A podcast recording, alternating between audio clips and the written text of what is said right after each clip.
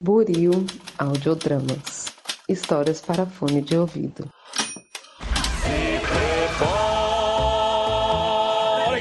Preparados? Vamos estar. Pra quê? Para a morte do rei! Por que ele está doente? Não, bobo. Vamos matá-lo. E Simba também. Grande ideia, quem quer um rei? Morra os reis! Lá, lá, lá, lá. Idiotas, haverá um rei. Ué, mas você disse... Eu serei rei. Fiquem comigo. E jamais sentirão fome outra vez. É, viva a vida longa ao rei! Embora o Scar tenha seu charme, ele não passa de um golpista. Nessa canção, se preparem, pessoalmente a minha preferida de O Rei Leão, eu aqui, Bruno Busses, ele detalha o golpe que pretende dar contra Mufasa. Seu plano de governo é em favor das hienas. Olha, ele até plano de governo tinha. E claro, sua tendência é manter o poder concentrado em suas garras. Scar é o arquétipo do golpista. Mas, se você já viu esse filme, eu sei que tem gente que não, acreditem, você deve se lembrar que o mal não vence no fim. Simba é coroado, mas ele é um forasteiro quase tanto quanto as hienas. A resistência mesmo é encabeçada por Nala, que não desiste nem do bundão do Simba, quando ele só quer farrear. Depois dessa resenha do Bruno de Rei Leão, que eu nunca vi, você deve estar se perguntando o que nós estamos fazendo no meio do cemitério de elefantes. Hoje nós vamos discutir estratégias de como resistir ao autoritarismo e vamos passar pelo exemplo de Nala, mas também de outras referências para que a gente possa manter viva nossa leoa interior e podermos criar nós mesmos as nossas estratégias para barrar os antidemocráticos. Vamos lá?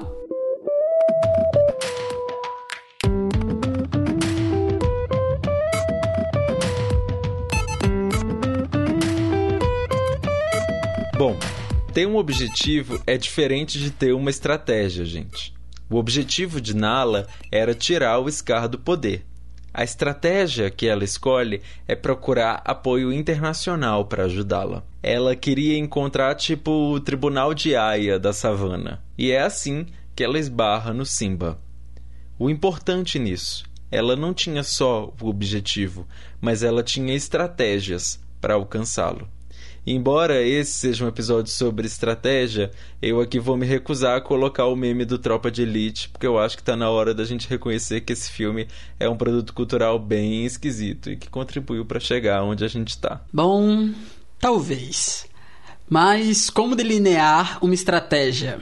Primeiro a gente tem que saber as forças e as fraquezas do grupo que queremos derrotar. Nala, por exemplo, percebe que Scar é militarmente mais preparado, mas que mente para os apoiadores e, por isso, expor o ditador cumpre uma função tão importante no processo para derrotá-lo. E para traçar nossas estratégias, temos que saber quais as estratégias que o inimigo tende a usar o acosso, a ameaça, o medo, por exemplo, e até o controle da informação. Diz o Bruno que Zazul, a imprensa da selva, ficava trancado no governo de Scar e, para um contragolpe exitoso, Nala e Simba começaram justamente libertando a informação. A gente vai continuar aqui no Rei Leão só para terminar de enumerar quais as coisas que nós temos que ter em conta ao traçar a nossa estratégia.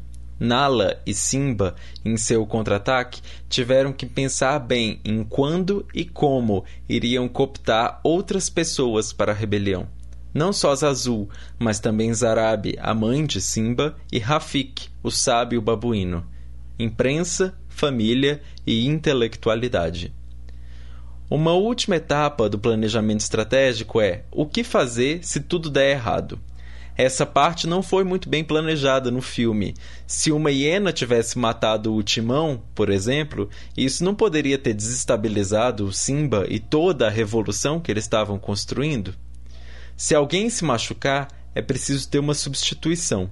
As metáforas que o Richard Taylor pensa são de natureza desportiva e nos ajudam a visualizar o que ele quer dizer. Um time de futebol pode perder muito do seu ritmo de jogo se o capitão sofrer uma lesão e precisar ser retirado de campo. Mas a instabilidade seria ainda mais crítica se ele fosse expulso e o time tivesse que jogar com um a menos. Quer dizer, eu acho que seria, porque eu entendo nada de futebol também. O que isso quer dizer? As peças devem ser bem planejadas em seus movimentos, mas também não podem ser rígidas. Certamente será preciso trocar de estratégia em algum momento durante o movimento de resistência. Saindo da fantasia infantil e tentando entender como isso acontece aqui no Brasil atual, percebemos como a rigidez na estratégia pode ser perigosa. A ideia do não vai ter golpe, por exemplo, que seguiu sendo lema mesmo quando já tinha golpe. Nos protestos do início do ano, a maior pauta era pedindo uma aceleração da campanha de vacinação, que aconteceu. Não por competência do governo, sabemos que por eles todos nós estávamos mortos e sendo atropelados pelo rebanho da contaminação. Mas no fim, com esforços de governos regionais, instituições de pesquisa e também graças à pressão popular, a vacina chegou aos braços da maioria que quis recebê-la. Com isso, a estratégia da vacina no braço tem que ceder lugar a outras pautas: o combate à fome, ao desemprego, aos desrespeitos com os direitos humanos, enfim. Há muitos jogadores prontos para substituir e devemos usá-los quando eles fizerem bem para o time. Não que a gente entenda qualquer coisa de futebol, só para reforçar. Um plano é uma ferramenta, não um limite. Ele deve ser adaptado com criatividade e devemos saber que os grupos bolsonaristas sabem bem quando jogar com os significados de palavras, para que nunca pareça que há uma derrota evidente do governo para sua base eleitoral. Quantas vezes o uso de medicamentos ineficazes para a Covid-19 mudou de nome, por exemplo? E o voto impresso? Não devemos, claro, enganar nossas bases, como fazem eles, mas devemos saber que há lutas mais importantes em um ou em outro momento e saber quando destacar as forças de cada uma delas. É como jogar League of Legends, ou War, ou xadrez, sei lá. É uma competição discursiva e ideológica. Então, para termos uma estratégia, devemos pensar quais são os alvos do bolsonarismo. Porque esses temas são importantes para eles. Quais as vantagens e desvantagens da estratégia que eles usam? quais os recursos que eles dispõem, quais nós dispomos. Vamos pensar juntos nessas perguntas ao longo da semana, filosofar um pouco. Mas, claro, sabendo que às vezes a sua ideia pode ser muito boa, mas não será ouvida ou, mesmo quando adotada, poderá ser ineficiente. Criatividade é a palavra aqui. As disputas pela narrativa e pela liderança acontecem dentro de um mesmo movimento alguém mais carismático que nós, que somos dois rabugentos nesse podcast, quando propor alguma solução, terá mais chances de ser ouvido. E também temos que lembrar que todo esse movimento, no caso de um golpe clássico, é feito de uma forma muito rápida e no calor do momento, conforme as coisas se adaptam. Então, não devemos querer mudar o movimento inteiro de uma vez, mas o microconjunto de pessoas que for manifestar junto da gente. Quais os cartazes que a sua bolha vai fazer, por exemplo? Fora Bolsonaro, com certeza já vai ter. Por que não pensar em uma outra pauta que seja importante para você? As ações devem ser pensadas para o nosso círculo de apoiadores e para que cada um atue no que é bom dentro desse grupo. Todo mundo é bom para alguma coisa. Ah, vamos voltar no exemplo do Rei Leão, gente? Vamos, vamos sim. O Timão, por exemplo. Ele foi super eficiente em distrair o inimigo com suas cortinas de fumaça. Ele se vestiu de Carmen Miranda e enganou as hienas todas. Você é um performer capaz de atrair a atenção dos fotógrafos para si? Ou você é forte e pode se colocar na frente das hienas mais abusadinhas para evitar que elas intimidem os seus companheiros, como é o caso do Pumba? Inverter esses papéis teria dado errado.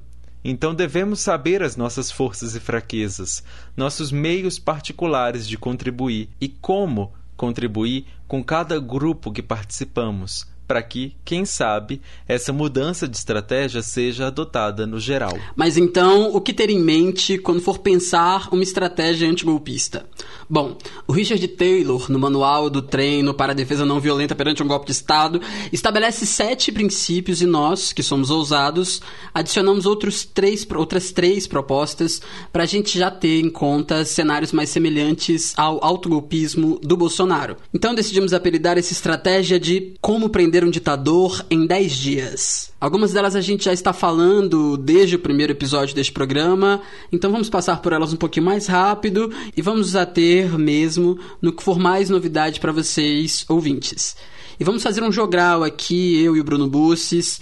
Adoro quando a gente fala jogral, é tão didático, tão Paulo Freire. Bota uma trilha bem edificante pra gente, Thiago. Mas, mas gente, não vai ficar parecendo filtro solar do Pedro Bial, não? Gente.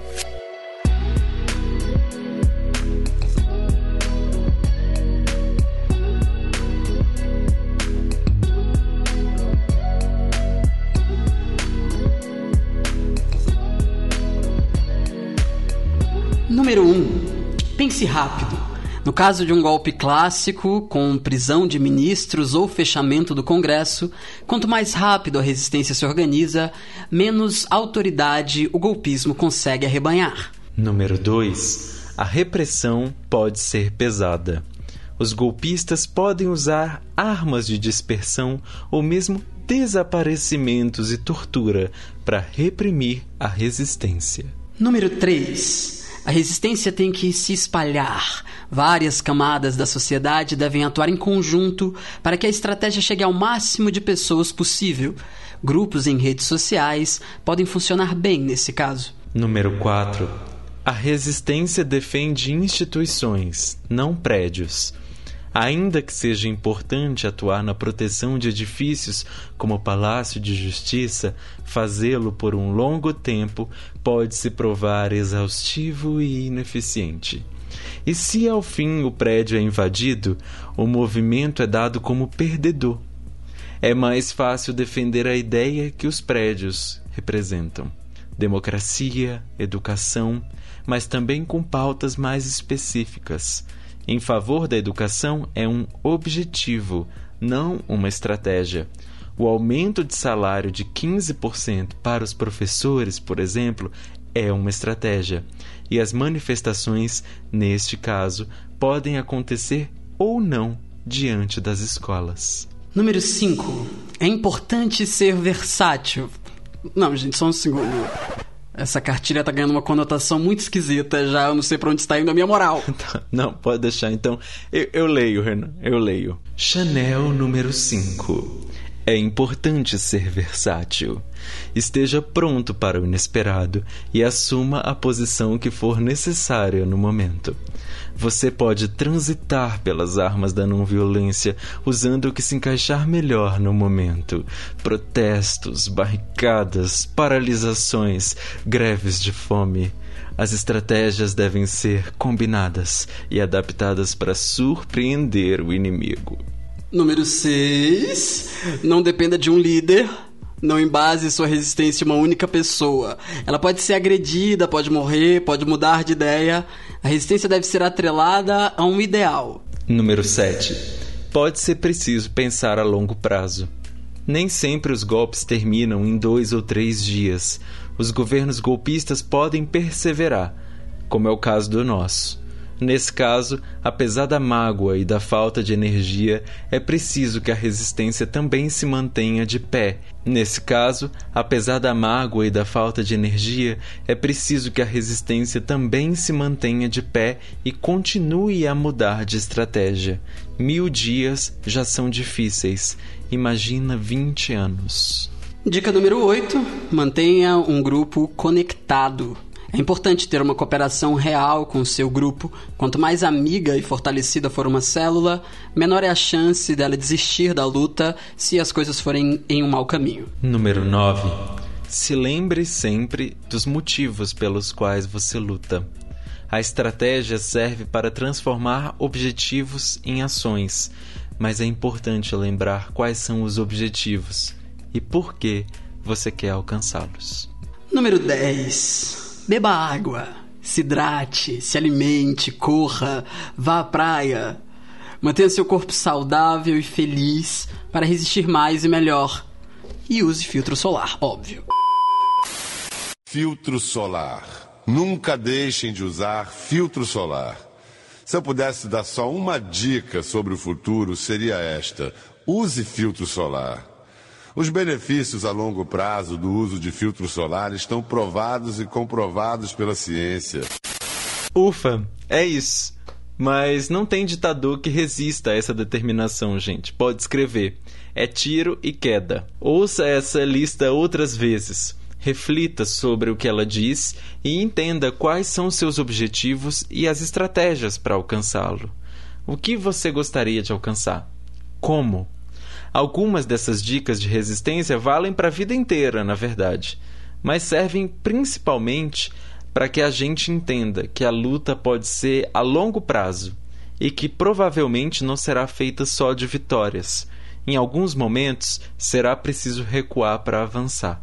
No que você pode recuar? Do que você não abriria mão? Esteja pronto para agir rápido e para agir por muito tempo, se preciso for. Cuide de você, cuide dos que estão próximos, alimente seus ideais mutuamente.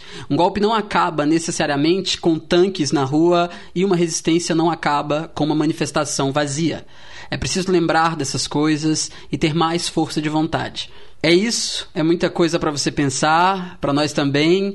Então a gente para por aqui e te encontra na semana que vem, já não mais para falar de estratégias, mas sim de táticas. E é tudo bem diferente um do outro. Como não vamos voltar ao tema do Rei Leão aqui, Tá me ouvindo, Bruno? Nem do telesexo? Eu deixo vocês com a diferença entre estratégias e táticas pensando na trama do filme. Qual o objetivo da Nala? Derrubar o Scar. O nosso? Derrubar o Bolsonaro. Qual a estratégia dela? Um contragolpe com apoio internacional. E a nossa? Bom, essa também, né? Quem sabe? E muitas outras que vamos pensar ao longo das manifestações que ainda ocorrerão neste e no próximo ano. Talvez no outro, e no outro, e no outro. E aqui também, nesse ensaio sonoro. E qual a tática da Nala? Fazer o Simba se apaixonar por ela em Nesta Noite o Amor Chegou. E a nossa? Bom, por enquanto é só ouvir essa música, Renan. A gente deixa vocês com Simba e Nala para espalhar o amor, não só dúvida, aqui nesse podcast, né? Até semana que vem, pessoal.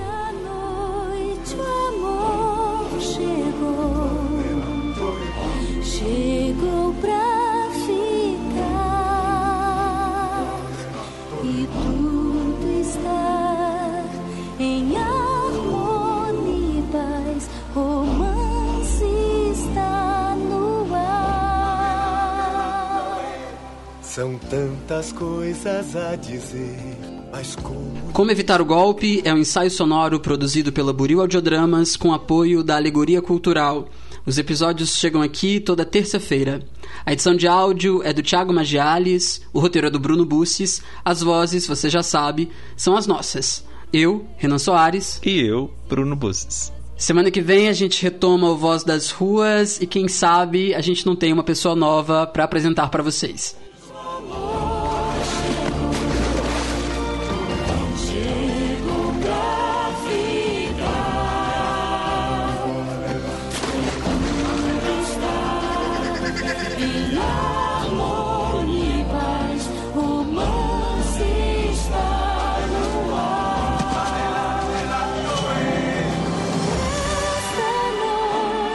Você pode contribuir com a Voz das Ruas também. Mande um áudio para nós no Instagram da Buril Audiodramas com seu comentário. Se ele for considerado pertinente e não ultrapassar um minuto de duração, ele pode entrar aqui nos próximos episódios. O link para o nosso Instagram está na descrição desse episódio. E para comentar por escrito, marque a gente e inclua a hashtag Como Evitar o Golpe. O link do nosso Twitter também está na descrição do episódio. Lembre-se que a não violência está também na forma em que você se comunica com seus inimigos. Odeie quem você quiser, mas o faça com classe para ter autoridade de exigir do outro o respeito. Nas nossas redes sociais você pode também amar e odiar os criadores desse programa. Os links de textos que citamos nesse episódio também estão na descrição, tá? Apoie a gente compartilhando esse episódio com o máximo de pessoas que você acha que pode se interessar por essa história de democracia, tá? Inclusive se for para detestar a gente tremendamente. Democracia é feita de haters. E fiquem ligados, já preparem as carteiras. Quem sabe a gente não lança um apoia-se para financiar a expansão desse debate aqui. Obrigado pela sua escuta. Até semana que vem, viu? Tchau.